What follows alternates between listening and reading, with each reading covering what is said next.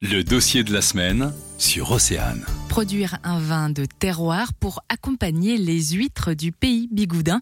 C'est une des raisons pour lesquelles Sylvie Guerrero et Gaël Courtès se sont lancés à Tréfiegat dans la production viticole.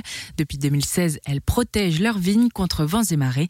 Alors quand pourra-t-on goûter à la production finistérienne? Normalement, en avril l'année prochaine, vous pourrez euh, déguster du vin bigoudin. C'est la première année, il n'y a pas beaucoup de quantité, mais il y a à peu près une trentaine de litres en compte entre 30 et, 60 litres pour cette première année. C'est du vin blanc sec, cépage portugais du Trexaduras qui est la base du vino verde au Portugal. Et ce cépage n'a pas été choisi au hasard Parce qu'après une étude euh, météo et puis euh, de sol, en fait, je me suis rendu compte qu'on avait exactement le, même type de sous-sol que euh, en Galice et au Portugal et qu'on avait à peu près les mêmes climats, très ventés, très pluvieux aussi. Sauf que bon, ils ont un petit peu plus de chaleur que nous, mais euh, je me dis qu'avec le réchauffement climatique, c'était une euh, prise de risque à prendre. Entre les difficultés climatiques de la première année et les vols de pieds, sur les 1800 plantés, il ne leur en reste plus que 400.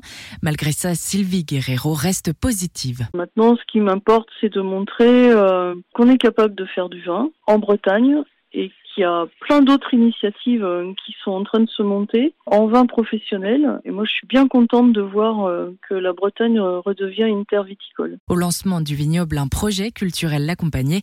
Pas d'inquiétude, il n'a pas été oublié, mais seulement mis sur pause le temps de se consacrer aux vignes. Rendez-vous en avril 2021 pour goûter le vin bigoudin. Pour tout comprendre de l'actualité, le dossier de la semaine est à réécouter en podcast sur oceanfm.com.